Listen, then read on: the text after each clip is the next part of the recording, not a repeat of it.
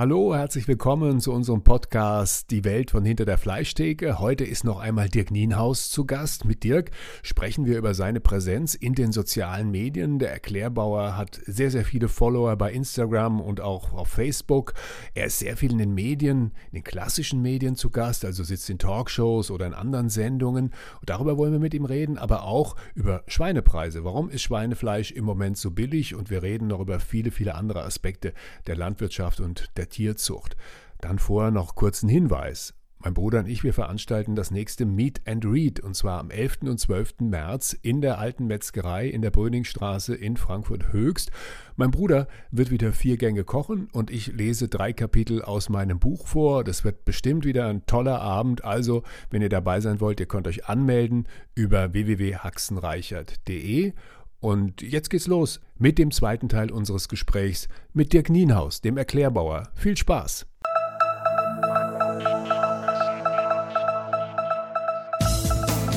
Habe verschiedene Fernsehsendungen mir angeschaut, wo sie zu Gast waren, Talksendungen, aber auch Sendungen, wo ganz spielerisch mit der ganzen Situation umgegangen worden ist, wo man auch erst gar nicht gesagt hat, was sie eigentlich beruflich machen. Was ich mhm. interessant fand, diese Runde, wo das am Anfang gar nicht richtig klar war, wo nur diese Positionen genannt worden sind. Auf der einen Seite die guten Tierschützer, die sich kümmern, auf der anderen Seite die bösen Tierhalter und wer jetzt welche Rolle spielt im richtigen Leben, wurde da gar nicht gesagt. Fand ich interessant. Warum gehen Sie in die Medien? Das kostet eine Menge Zeit. Zeit, das kostet auch Geld, da präsent zu sein. Warum machen Sie das?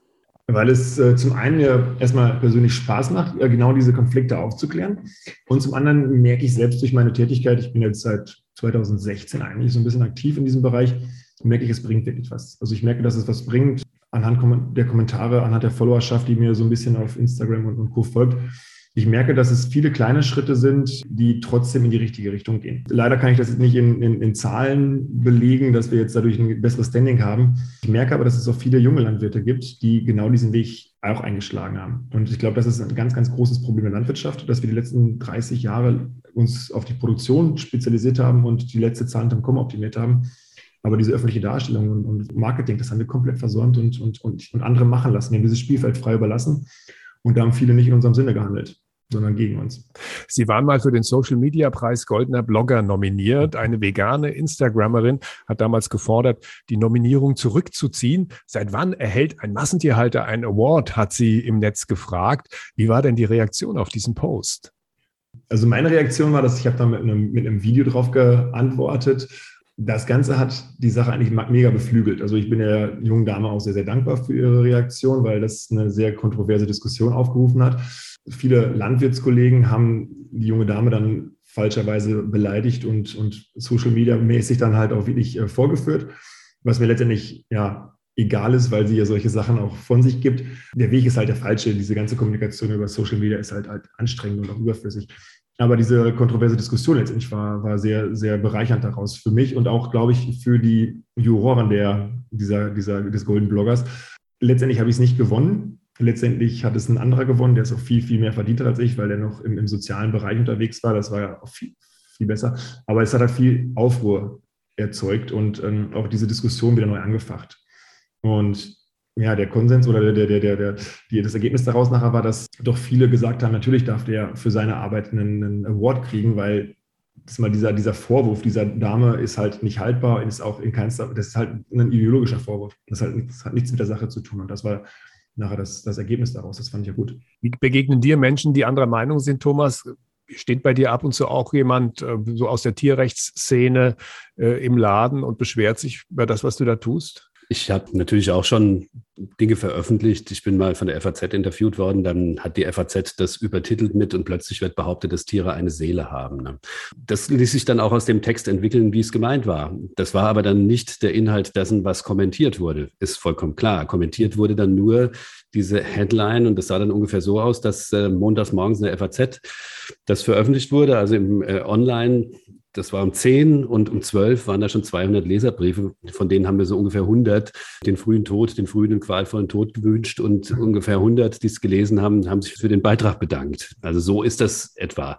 Es ist halt so, dass äh, die Anonymität des Netzes viele Menschen motiviert, vielleicht ein Stück weit stärker, sagen, Sie, sagen wir mal so, sich zu positionieren, als wenn sie dir gegenüber sitzen oder gegenüberstehen oder gar du das Mikrofon in der Hand hältst. Und ich habe das ganz oft bei meinen Veranstaltungen, dass das, sage ich dann auch ganz laut, habe ich gesagt, so, es ist heute ganz anders als sonst, wenn es im Netz unterwegs ist, da bist du das Opfer, wenn du als Metzger oder als, als jemand, der Landwirtschaft macht, auftritt. Heute habe ich ein Mikrofon, jetzt könnt ihr mir widersprechen. Ja, genau. Das passiert dann aber meistens nicht. Es geht ja meistens darum, wenn du, wenn du sachlich bleibst und sachlich argumentierst, und das sage ich meinen Kollegen in der Szene auch immer wieder, die Leute bitte nicht beschimpfen. Das hat überhaupt keinen Sinn. Dann haben sie einen Grund, dich zu hassen. Ja. Sie haben keinen Grund, dich zu hassen, wenn du argumentativ die ganze Sache auflösen kannst und vielleicht auch noch emotional genug rüberkommst, um zu erklären, dass das, was wir hier machen, eigentlich völlig normal ist. Wir reden davon, dass wir ein Grundnahrungsmittel erzeugen zunächst einmal. Und das sollte man einfach immer wieder voller Dankbarkeit tun.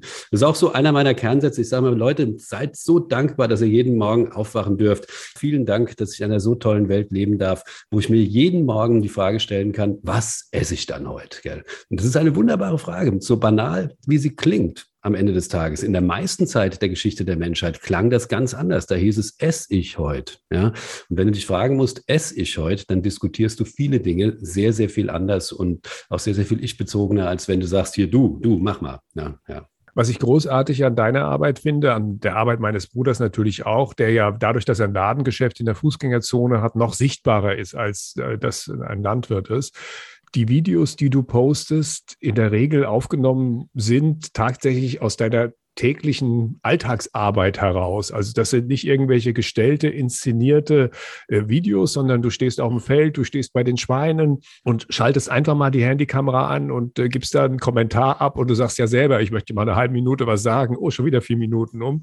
Das ist dann natürlich wie immer, wenn man sich sowas vornimmt, wird man dann doch ausführlicher, als man es eigentlich vorhatte. Ist das so entstanden oder hast du tatsächlich mal über ein Konzept nachgedacht, was deine Kommunikation angeht? Das äh, Nachdenken über ein Konzept, das ist mittlerweile beschäftigt mich das aktuell sehr stark. Vorher nie. Ich habe da vorher nie drüber nachgedacht. Ich bin auch reingerutscht durch so einen Zufall. Äh, letztendlich ist das Bochoter Landschwein entstanden dadurch, dass ich eigentlich eine Alternative anbieten wollte. Also dieses ein schwäbisch-hellisches Schwein oder einfach was anderes, um es äh, speziell vermarkten zu können. Und dann hatte ich meine schwäbisch-hellischen Schweine auf dem, im Stall, auf dem Stroh. Und dann habe ich irgendwann mir die Frage gestellt, was passiert, wenn jetzt ein Verbraucher kommt und er sich diese Schweine anschaut, die am Stroh laufen und er sieht da hinten die Stelle und ich muss ihm jetzt erklären, warum die hier laufen dürfen und die anderen nicht im äh, Stroh laufen, sondern im, im, Stall. Und daraufhin bin ich angefangen, genau alles zu zeigen, die ganzen Wahrheiten zu zeigen, so wie es funktioniert. Das ist eigentlich so der, der, der Grundgedanke, die Grundentstehungsgeschichte vom Bocholter Landschwein und habe eigentlich immer frei drauf losgeplappert. Und zu Beginn war es einfach auch einfach durch, durch, ja, durch kritische Worte, durch auch mal so ein bisschen rumpoltern, eine hohe Reichweite zu erzeugen. Aber ich habe auch dann schnell festgestellt, dass ich dadurch immer so im eigenen Saft, in der eigenen Bubble unterwegs gewesen bin. Und Landwirte fanden es gut, haben es geteilt. Und den ich letztendlich erreichen möchte, den Verbraucher, der Kunde, der, der hat da nie was von mitbekommen. Und das hat dazu geführt, dass ich meine Strategie auch einfach umstelle, dass ich auf Fragen eingehe, dass ich versuche, sachlicher zu werden, was mir nicht immer gelingt, aber ähm, einfach viel Alltag zu zeigen. Das ist letztendlich mein Konzept, was ich jetzt habe. Und ähm, habe ich letztens in einem, in einem, Seminar noch gesagt, wir als Landwirte haben den Riesenvorteil zu allen anderen Influencern und, und Bloggern und Co. Wir haben jeden Tag 100 verschiedene Themen, über die wir berichten können. Wir müssen nicht nach Dubai fliegen, um ein tolles äh, Foto zu machen, sondern wir haben einfach unseren Alltag und der ist so komplex und interessant. Wir können da jeden Tag von erzählen. Und das ist mittlerweile mein Konzept. Die Schweinepreise, wir haben sie eben schon gestreift kurz. Warum ist der Schweinepreis so im Keller? Ja, warum ist er so im Keller? Also es gab, glaube ich, ganz, ganz viele Faktoren. Zum einen Corona 2000, wann war das denn? 21, 20, wie lange haben wir das schon, das Corona? 21 war es, ne? Zwei Jahre schon. Äh, genau, 20 war es. Im Mai, da waren ja, glaube ich, die ersten Corona-Ausbrüche im Schlachthof. Da ging es eigentlich so richtig los, dass der Preis äh, den Sinkflug angefangen hat. Dann im September danach die Schweinepest, dadurch bedingt Sperrungen äh, für den asiatischen Markt, was ja auch viele Kritiker sehr skeptisch sehen, dass wir Schweinefleisch exportieren müssen. Ich sehe es eigentlich als absolute Lösung und auch als, als ein gutes Konzept, dass wir Teile, die wir edelteilverwöhnten Deutschen halt nicht essen, dass wir sie ins Ausland exportieren können und dadurch ja eine Wertschöpfung erzielen, die die äh, dadurch so anders nicht zu erreichen wäre. Und ja, diese Faktoren haben dazu geführt, dass auf einmal der Markt in Deutschland extrem übersättigt war. Auch der Binnenmarkt ähm, und unter der europäische Binnenmarkt leidet sehr stark unter dieser Schweinepest. Und ja, das ist der eine Faktor, dass die Preise runtergegangen sind. Auf der anderen Seite, die Futterpreise sind durch die Decke gegangen. Auch vielleicht eine gewisse Marktsicherung, vielleicht eine gewisse äh, Börsenflucht in, in, in, in wertstabile Sachen zu investieren, wie Weizen, wie Soja und so. Und jetzt haben wir genau die Situation, die extrem schwierig ist. Wir bekommen fürs Schwein 1,20 Euro. Vor zwei Jahren war es, waren es noch 2 Euro. Und fürs Futter bezahlen wir jetzt für so ein durchschnittliches Mastfutter 30, 33 Euro. Und das war vor zwei Jahren nur bei 20 Euro.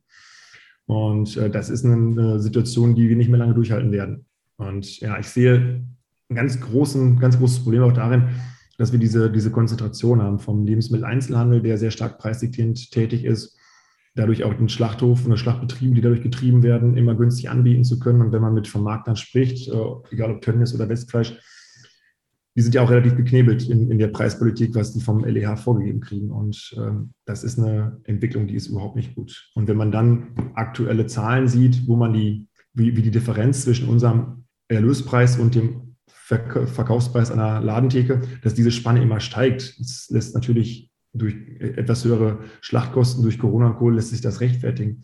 Aber dass der Preis in den letzten zehn Jahren sich fast verdoppelt hat und wir für die Schweine weniger bekommen als vor zehn Jahren, das lässt sich einfach nicht mit Tierschutz und all diesen Anforderungen vereinen, die von der Gesellschaft, von der Politik gestellt werden. Thomas, das ist ja etwas, worüber wir auch öfter mal reden, weil wir, als wir in die Schule gegangen sind als Kinder, haben wir ein Schweineschwänzchen in so ein Tütchen reinbekommen, haben das Glied für Glied abgenagt, wir haben Öhrchen gegessen, wir haben Füßchen sonntags als Sättigungsbeilage zum Fleisch bekommen. Wir haben das alles gegessen. Wie ist das denn mit den Leuten, die bei dir einkaufen? Was kannst du eigentlich heute noch als Metzger vom Tier verkaufen? Also vom Grundsatz her gehe ich immer noch from nose to tail vor. Halt anders, als es jetzt vielleicht noch vor 30 Jahren oder vor 40 Jahren, als wir Kinder waren. Ah, jetzt sind ja schon 50 Jahre her. Ja, Fast, ja. Okay, ja. Als wir Kinder waren, hat sich natürlich die, haben sich die Ernährungsgewohnheiten schon verändert. Ich glaube, dass die Schweine sich auch verändert haben. Die sind nicht mehr so fett wie vor 50 Jahren. Das ist das eine. Und das andere ist, dass vieles von dem, was uns jetzt wichtig und teuer war, das waren halt so Schweinefüßen und solche Dinge, die da gegessen worden sind, was ja auch unglaublich nahrhaft ist und sehr, sehr gesund ist, wenn man das isst, diese Kollagene, die man da zu sich nimmt. Also ich werde immer gefragt, warum ich so eine geschmeidige Haut habe, ne? warum meine Haut so schön zart ist. Dann sage ich immer, ja, Leberwurst. Ne? Ganz einfach. ja, klar. Ja klar, das ist so. Du, du hantierst mit Fetten und Fett ist Fett. Egal, ob du das aus der Kokosnuss rausquetschen tust oder ob das jetzt Schweineschmalz ist. Das ist völlig egal, mit was du äh, quasi deine Arme eincremst. Und wenn du mit diesen Produkten arbeitest, dann hast du halt das Fett an den Händen und das ist halt dann schön zart und geschmeidig. Das ist halt so. Und was jetzt passiert ist, ist natürlich eins. Wir haben uns durch diese kulturelle Veränderung dessen, was uns jetzt wichtig und teuer ist, das sind überwiegend Steaks halt einfach. Das sehe ich ja auch in meinen Veranstaltungen. Da geht der Trend halt einfach hin, verlernt vielleicht mit dem einen oder anderen noch umzugehen. Und es ist die Aufgabe des Metzgers, trotzdem from nose to tail zu machen. Und ich glaube auch, dass es in der Industrie mittlerweile, das findet auch statt. Wenn es denn stattfindet und wird, wird bewusst den Leuten, dann ist es auch wieder nicht gut. Ich erinnere nur an die Diskussion, was so mit Separatorenfleisch äh, schon alles los war. Wenn mich einer fragt, was ist das, dann sage ich immer, das ist das Prinzip Nachhaltigkeit äh, in der Fleischwarenindustrie, eben wirklich aus allem Wert zu schöpfen. Und da geht es nicht darum, den höchstmöglichen Wert rauszumachen, sondern wirklich alles zu verwerten. Wenn es nun so ist, dass der Welthandel es erlaubt, dass wir beispielsweise Schweinefüßchen oder Schweineöhrchen mittlerweile kostendeckend nach China verschiffen können, das sage ich ja nur herzlichen Glückwunsch. Bevor wir das hier verbrennen, also quasi thermisch verwerten, wie das ja heute heißt, wenn irgendwas verbrannt wird, finde ich es viel, viel besser, wenn es in Container verpackt wird und in Regionen dieser Welt verbracht wird, wo die Leute halt Spaß und Freude dran haben und das noch als Wert empfinden. Da spricht auch nichts dagegen. Ich meine, 140, ich glaube, 40 Prozent exportieren wir ungefähr, aber die gleiche Menge importieren wir auch wieder. Wir sind, was Fleischerzeugung eingeht, sind wir, sind wir, wir national gesehen, decken wir den Bedarf. So, ein Teil geht weg, ein Teil kommt rein. Das, was sie hier verkaufen können, das verkaufen uns die Europäer oder rundherum halt hier nach Deutschland rein und wir verschiffen halt das, was wir hier nicht loswerden, irgendwo anders hin. Haben wir alles richtig gemacht. Nun haben aber die großen Konzerne natürlich eine riesige Macht mittlerweile, weil 80 Prozent des Marktes wird einfach von denen bedient. Du als Metzger kannst dich da ja rausreden und kannst sagen, ja, also ich habe so eine Nische gefunden, in der fühle ich mich wohl und ich kriege auch noch ein paar äh, Cent mehr, als das äh, Fleisch im Supermarkt kostet. Mhm. Ist das tatsächlich ein, ein Argument von denen zu sagen, ja, also das ist der Markt, der das einfach hergibt. Wir erzeugen vielleicht auch zu viele Schweine, habe ich auch letztens als Argument gehört. Wir mhm. erzeugen vielleicht auch zu viele Schweine in Deutschland. Das heißt, äh, das Überangebot an Schweinefleisch ist natürlich auch etwas, was den Preis drückt. Mhm. Nein, nein, nein. Also ich sehe das mal so, wir müssen, äh, sagen wir, das EU, äh, EU Agrar Recht ist ja gemacht worden, einfach um Versorgungssicherheit herzustellen. Ich meine, wenn die Versorgung mal 30 Jahre sicher war, das heißt, wenn zwei Generationen mal immer satt zu essen hatten und das auch zu sozialverträglichen Preisen, ich hatte das vorhin schon mal gesagt, das ist ein ganz wichtiger Punkt, ja, dann vergisst man leicht, wo das herkommt und dann vergisst man auch leicht, was dafür nötig ist, also was dafür eine Matrix im Hintergrund laufen muss, damit es funktioniert. Ich glaube, es ist wichtig, dass jeder von uns, jeder von uns das einfach mal gemacht hat und ich rede jetzt nicht davon, dass wir uns ein Hochbeet in die Gatte stellen, damit da nicht irgendwelches äh, Viehzeug drankommt oder keine Mäuse oder keine, keine irgendwie, was weiß ich, Schwimmer da drankommen, die wir nicht haben möchten. Ich rede davon, dass jeder einfach mal in einem landwirtschaftlichen Betrieb das machen muss, was nötig ist, bis die Karotte ins Glas kommt oder irgendwann im Frosterbeutel liegt oder bis das Schweineschnitzel irgendwann in deiner Pfanne landet. Und ich glaube, die Wertschätzung entsteht durch Berührung mit der Materie. Und desto weiter sich Menschen halt verstädtern und von der Materie wegkommen, desto weniger ist ihnen klar, was das bedeutet, was das alles, was nötig ist, um all diese Dinge halt einfach so, wie wir das bei, ja, was weiß ich, in unserem Bioladen Laden da oder in unserem Rewe, in unserem 3000 Quadratmeter Rewe halt einfach keimfrei und antiseptisch, aseptisch behandelt im Regal vorfinden. Ich glaube, da könnte Politik etwas Großartiges leisten an der Stelle. Nicht, den Markt brauchst du gar nicht beeinflussen, das regelt sich von selber. Ich meine, ich zahle keinen Euro 20 fürs Kilo Schweinefleisch. Ich habe gerade mal überlegt, was ich bezahlen muss, wenn ich halbe Schweine kaufe, muss ich immer noch zwei Euro ausgeben. Ne? Daran sieht man aber auch mal den Einkaufsvorteil, den jetzt beispielsweise der Handel sich aufgrund seiner Marktmacht da äh, erkämpft hat. Ich mache das auch nicht. Ich zahle den Preis, ich diskutiere da auch nicht rum. Bei mir kommt die Wertschöpfung an einem anderen Punkt. Bei mir kommt die Wertschöpfung an dem Punkt, wo ich mit dem Fleisch umgehe und das in eine Konfiguration bringe, ja, die dem Kunden Spaß macht, ja, wo das. Kotelett halt am Ende nicht in der Pfanne kleiner wird, wo halt ganz bestimmte Voraussetzungen wie Aromengebung und so weiter und so fort dann preisprägend sind. Also wo der, wo der Preis den Wert bestimmt letztendlich, den das hat. Preiswert ist es immer dann, wenn es gut war. Wenn es nicht gut war, da war es, selbst wenn es billig war, immer noch zu teuer. Wie lösen wir dann das Problem? Haben Sie einen Vorschlag, wie wir da in Zukunft mit umgehen? Muss die Politik daran oder müssen wir einfach warten, bis der Markt sich wieder verändert und die Preise wieder steigen? Ich glaube, der Punkt, dass wir zurückkommen müssen zu, zu Bildung, was Nahrungssicherheit, Nahrungsgewinnung und so angeht, ich glaube, das ist ganz, ganz elementar. Das ist, glaube ich, einer der ganz großen Fehlentwicklungen in unserer Gesellschaft, dass wir das Essen nur noch anonym zu uns nehmen. Ein Schnitzel liegt äh, fein in einer kleinen Verpackung, sodass wir mit zwei oder drei Leuten ersatt von werden. Wirklich ohne Gesicht, ohne, ohne zu erkennen, was es mal gewesen ist, mhm. da im Regal. Ähm, und das ist mit allen Produkten so. Und die Menschen verlieren ja komplett den Bezug zur, zur Wertigkeit von solchen Produkten. Es ist einfach jederzeit verfügbar, immer in ausreichenden Mengen da und ich glaube, da müssen wir ansetzen. Und für mich fängt das letztendlich schon in der Schule an, vielleicht sogar schon im Kindergarten, sich da ganz, ganz objektiv mit zu beschäftigen. Was bedeuten Lebensmittel, welche Lebensmittel haben welche Vorteile, welche Nachteile und was gehört zur Gewinnung dazu? Und so ein Praktikum auf dem Hof, wo man sich einmal die Hände schmutzig macht, das hat, glaube ich, noch niemandem geschadet. Und die Erfahrungen, die wir sammeln durften in all unseren Jahren, wo wir mal mit Leuten hier zu tun hatten, die mit der Landwirtschaft nichts zu tun hatten, die sind durch die Bank positiv, weil wir immer wieder so viele kleine Vorurteile aufdecken konnten und die nachher gesagt haben, das habe ich mir ganz anders vorgestellt. Selbst unsere Forderung, wir fordern ja, dass man Besuch im Schlachthof oder im Schlachthaus in der neunten Klasse auf den Stundenplan setzen sollte und junge Menschen einfach mal damit konfrontieren sollte, was eigentlich nötig ist, damit sie Fleisch essen können. Selbst für diese Forderung, die ja im ersten Moment brutal und schroff klingt, selbst für diese Forderung bekommen wir im Grunde mehr deutliche Zustimmung, als dass Leute sagen, seid ihr verrückt, was wollt ihr den Kleinen eigentlich noch antun? Das ist das McDonalds-Phänomen. Ich pfeife mir Fleisch rein und kann nicht, was ich da esse. Also es, es, es muss ja gar nicht zwingend Fleisch sein, was da zwischen diesen beiden ja, Weizenhälften liegt. Es ist ja einfach irgendwas und ich, ich esse es, ohne zu wissen, was ich da tue. Und das ist ja ein riesen, riesen Problem, weil es einfach immer überall verfügbar ist. Jeder kann es sich jederzeit ziehen, ohne sich dann Gedanken darüber zu machen, was es letztendlich ist, was ich da gerade in mich hineinstopfe. Darf es ein bisschen mehr sein? In dieser Rubrik stellen unsere Gäste uns eine Frage. Herr Nienhaus, können wir eine Frage beantworten?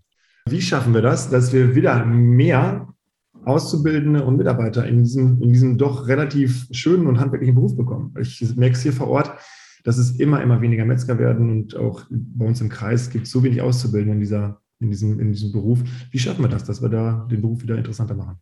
Also durch Begeisterung und durch Vorleben. Andere Möglichkeiten gibt es nicht. Also sie haben nicht die Marketinginstrumente in der Hand wie jetzt der Handel, der halt äh, der goldene äh, Zeiten verspricht für den Rest deines Lebens. Das stimmt ja so natürlich auch nicht, ist auch klar.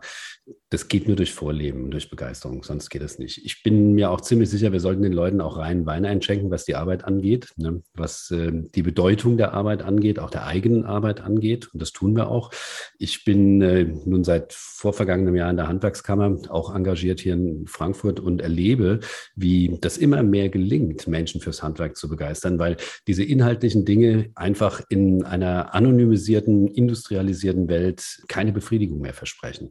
Und man ist ganz, ganz oft überrascht, wie viele Menschen dann vielleicht auf dem zweiten Weg oder dann über einen Umweg dann irgendwie beim Handwerk landen und sagen, boah, wenn ich das vorher gewusst hätte, da hätte ich einen Haufen Zeit sparen können. Ich glaube auch nicht, dass wir da irgendwas tun müssen an der Stelle. Also ich sage das immer so lapidar, unsere Ausbildungsquote gemessen an den Betrieben, die wir haben, die ist sehr, sehr hoch. Guck mal, in Frankfurt haben wir 110.000 Mitgliedsbetriebe in der Industrie- und Handelskammer. Davon bilden sage und schreibe 3000 Betriebe aus. Das sind 3000 Lehrlinge im Jahr, pro Jahrgang ungefähr. Das ist so das Mittel ungefähr. Und äh, beim, beim, bei uns Metzgern, wir sind 69 Fleischer-Fachgeschäfte hier noch im Innungsbezirk Frankfurt, Darmstadt, Offenbach. Wir können jedes Jahr 30 Auszubildende freisprechen. Da ist doch unsere Quote deutlich besser als die äh, im Durchschnitt bei der Industrie- und Handelskammer ist. Und das ist ähnlich im gesamten Handwerk. Ich glaube, dass der Diskussionsansatz vielleicht ein anderer sein muss. Man soll sich da nicht so billig verkaufen. Ich habe früher mal gesagt, die Leute, die brauchen nicht mehr Geld, die müssen künftig wieder Lehrgeld bezahlen, so wie das an den Universitäten auch ist. Und schon kriegt die Sache wieder einen anderen Wert. Wenn du von mir was wissen willst, musst du was dafür bezahlen. Das ist so. Ja. Und wenn es was Wertvolles ist, mit dem du dann am Ende vielleicht sogar noch Geld verdienen kannst, musst du zweimal bezahlen. Das ist normal. Das ist dein Einstiegspreis, den du hast an der Stelle. Und ich könnte mir vorstellen, dass wir da eine Veränderung erleben in der Zukunft, auch ohne dass wir uns groß bemühen, vielleicht jetzt nicht mehr für unsere Generation, dass du sagst, du hättest jetzt auch mal gern einen, den du halt mit da begeistern kannst. Meine These ist, solange ich meine Begeisterung lebe, wird es immer Leute geben, die sich dafür interessieren. Also, wir wurschten am Ende der Sendung immer noch Songs auf, die die Welt von hinter der Fleischtheke Playlist, das ist eine Playlist, die wir bei Spotify eingestellt haben. Ich habe es gehört. Hast du einen Lieblingssong, den wir da drauf wursteln können? Aber natürlich. Äh, und zwar sind es die Broilers. Äh, hat jetzt mit Schwein zu, das sind halt Hähnchen. Aber es sind die Broilers mit meiner Sache. Okay, Thomas. Großartig. Also ich habe heute einen Titel von auch von einer deutschen Band, die allerdings Englisch singt. Aus Karlsruhe kommen die Pink Cream 69. Vielleicht kannst du dich erinnern, von denen haben wir auch mal ein Konzert gesehen, damals noch im Volksbildungsheim in Frankfurt. Großartig. Ich erinnern, ja. Großartiger. Die haben äh, einen tollen Titel, der heißt Do You Like It Like That? Ich muss mal wieder einen Titel aus der Abteilung Dance auf die Playlist. Sie wird zu rocklastig in der letzten Zeit und deshalb habe ich ausgesucht ein Mann aus den 80er, 90er Jahren, tolle Stimme. Und der hat übrigens auch alles richtig gemacht. Der hatte damals mit Stock Aitken Waterman, die haben vier, fünf Hits für ihn geschrieben und hat, damit hat er Welterfolg gehabt. Und dann ist er von heute auf morgen verschwunden, hat eine Familie gegründet, hat sein Geld gut angelegt und hat sich's gut gehen lassen. Und so alle zehn Jahre taucht er mal wieder auf, singt die gleichen Songs und ist wirklich ein sympathischer, hat eine tolle Ausstrahlung, wirkt zufrieden, nicht getrieben wie die meisten anderen, die dann irgendwie in diesem ganzen Bereich ja auch nicht irgendwie alt werden wollen. Und deshalb kommt auf die Liste von mir Rick Astley, Whenever You Need Somebody. Ich habe tief graben müssen, aber ich habe ihn noch gefunden. Also, das war's für jetzt. Wir wünschen viel Schwein, alles Gute und bis bald und sagen vielen Dank. Dirk Nienhaus und Bocholter Landschwein. Einfach mal gucken im Netz und wie gesagt, wir verlinken das hier in den Show Notes. Dankeschön. Ich habe auch zu danken. Danke für die Zeit. Ja, vielen Dank auch von mir.